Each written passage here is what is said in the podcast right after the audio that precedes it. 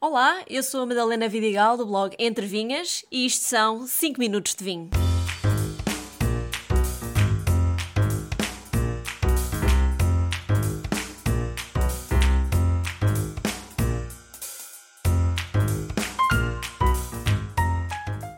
Vinhos que sabem aspargos e cheiram chocolate, como é que isso é possível?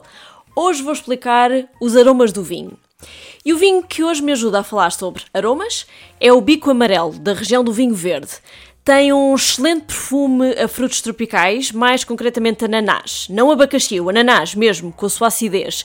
Esta acidez se sente também na boca, mas de uma forma mais suave, mais aromática e frutada, porque este vinho mistura loureiro, alvarinho e o avesso.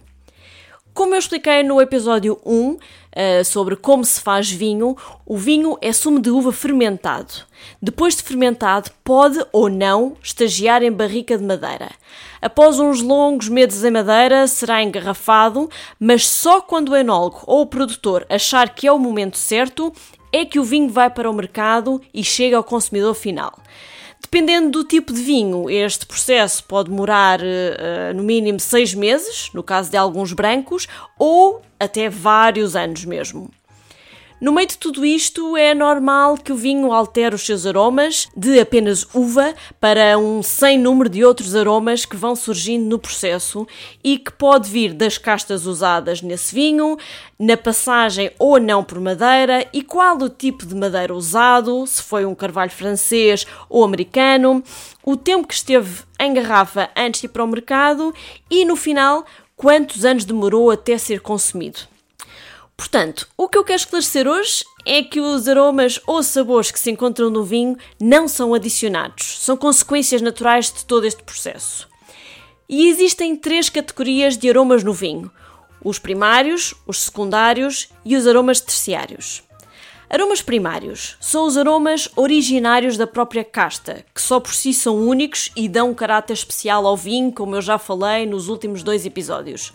Alguns exemplos.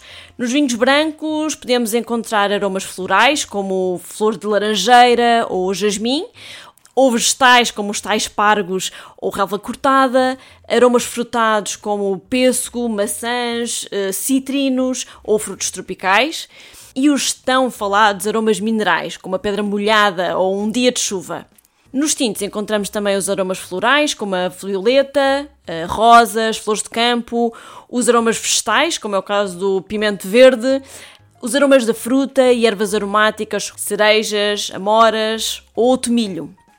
Os aromas secundários são os aromas que aparecem já durante a fermentação alcoólica. Fermentação essa que é acelerada por leveduras. E as leveduras deixam a sua marca no vinho, também em forma de aromas.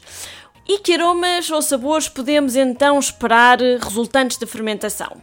Quer vinhos brancos ou tintos, podem apresentar aromas de miolo de pão, leite, manteiga, brioche, bolachas e outros do género.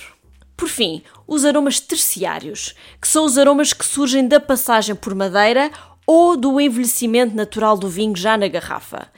Este processo vai originar aromas mais complexos. No caso da madeira, transmite sabores a baunilha, a pão tostado, caramelo e o tal chocolate negro. Com a idade, o vinho ganha sabores que lembram o tabaco, alcaçuz, frutas secas ou desidratadas, ou compota, ou mesmo eucalipto, chamados os aromas balsâmicos, por exemplo. No meio disto tudo, não confundir os aromas e sabores do vinho com os seus defeitos. E se tiverem alguma dúvida, voltem lá ao episódio 3 que eu explico tudo sobre os defeitos do vinho. Uma coisa que podem fazer e que ajuda muito é procurar na internet por Roda dos Aromas e aí vão encontrar um gráfico circular com muitas cores e com todos ou quase todos os aromas possíveis encontrar no vinho, dividido por categorias e estilos, inclusivamente encontram os cheiros dos defeitos do vinho. Por agora, o que eu vos aconselho é provar vinhos, mas com mais atenção, e vão ver como estes aromas todos vão surgir e não estão só na minha cabeça. Um brinde a todos e até ao próximo episódio.